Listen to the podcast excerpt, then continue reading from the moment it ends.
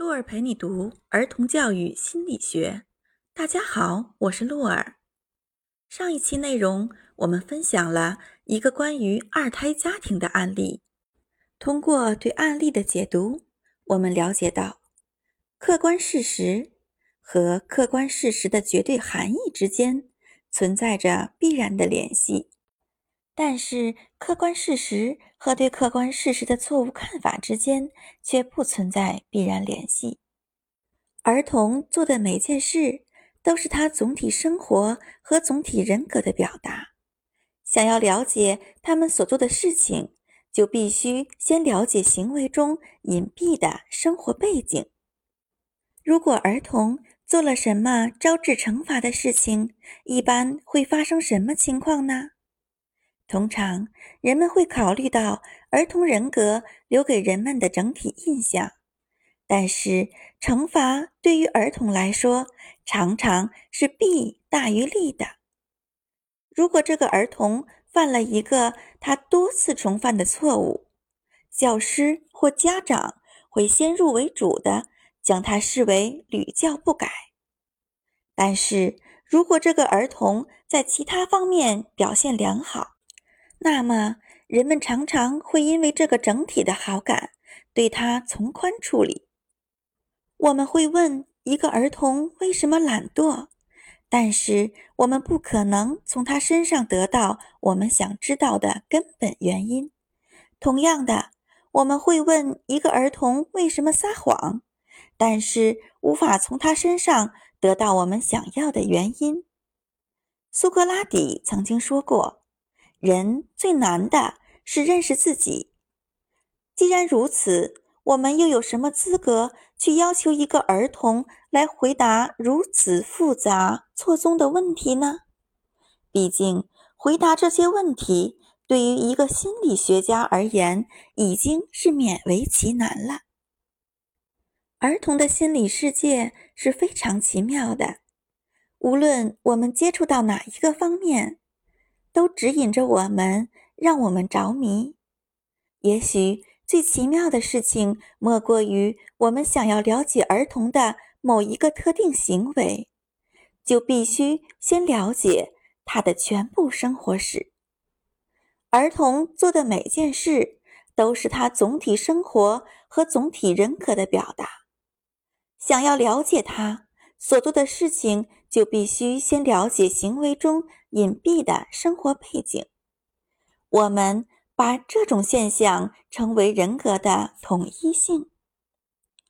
众多的心理学派通常都忽视了人格统一性这一事实，并且没有给他应得的重视。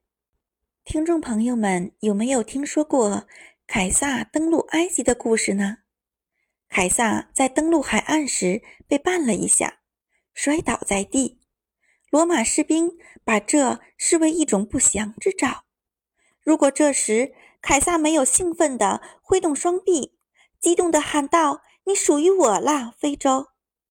那么这些原本英勇无畏的罗马士兵一定会掉头返回的。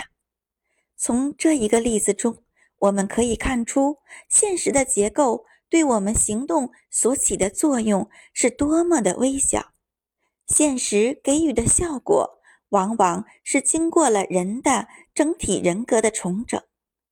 大众心理和理性常识的关系也同样是这样的。我们不得不承认，只有当错误的观点成为了强弩之末，理性常识才会崭露头角。还记得我们上期内容分享的十三岁小男孩的故事吧？我们可以想象，小男孩很快就会陷入困境之中，没有人像过去那样密切的关注他，他在学校也没有丝毫的进步，行为上不做任何改变，他不断的干扰别人，成为了他人格的完整表现。接下来情况会如何发展呢？每当他骚扰别人，他就会受到老师的惩罚，甚至被记录在案。学校会让他的父母到学校来，如果他还是屡教不改，学校会建议父母把孩子送离学校，因为这个男孩显然并不适应学校的生活。但这时候我们要注意了，这种解决办法正是小男孩求之不得的。他的态度再次体现了他的行动模式的逻辑连贯性。男孩始终秉承着一种错误的态度，但态度一旦形成，很难改变。他总想成为众人眼中的焦点，这一观点本身就是错误的。如果他因为犯错误而遭受惩罚，那么受到惩罚的应该是错误本身。由于这个错误的观点，他总是不断试图让母亲围绕他转。由于这个错误，他将自己加冕为国王，拥有绝对权力长达八年之久，直到妹妹出生，他被夺了王位。在他丧失王位之前，他只为妈妈而存在，他的妈妈也只为他而存在。后来妹妹出生了，霸占了原本属于他的位置，因此他拼命的想要夺回王位。这是他犯的另外一个错误。我们必须承认，这个儿童的本性并不卑劣。儿童在面临这种处境时，并没有任何准备。也没有得到任何正确的指引，他只能独自挣扎着去应付。我们再举个例子：如果一个儿童只习惯别人把注意力放在自己身上，突然之间，他就要面临截然相反的处境。这个儿童到了上学的年纪，在学校里，教师对所有学生一视同仁。当这个儿童要求教师给予更多的关注时，那么他自然会惹怒教师。对于一个一直被娇惯，并非品性恶劣、不可救药的儿童来说，这种处境充满了危机。说到这里，你是不是得到了一些启发呢？是的，我们可以理解了。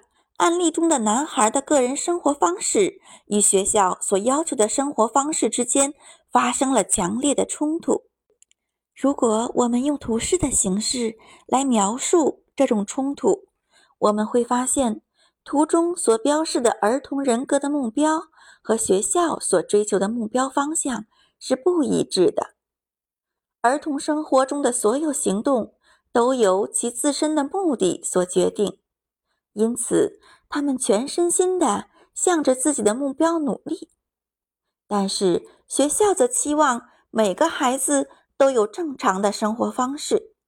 如果学校方面并没有了解这种情境之下儿童的心理，学校没有体现出在管理上的宽容，或者试图消除冲突的根源，那么情况就有些糟糕了。如果我们理解儿童的真实处境，我们就会给予孩子更多的同情和宽容。对于孩子类似的错误，给予惩罚是没有意义的。惩罚只会让孩子更加确定想要逃离学校的想法。如果他被学校开除，或者学校要求他的父母将他带回家，那么他会觉得正合我意。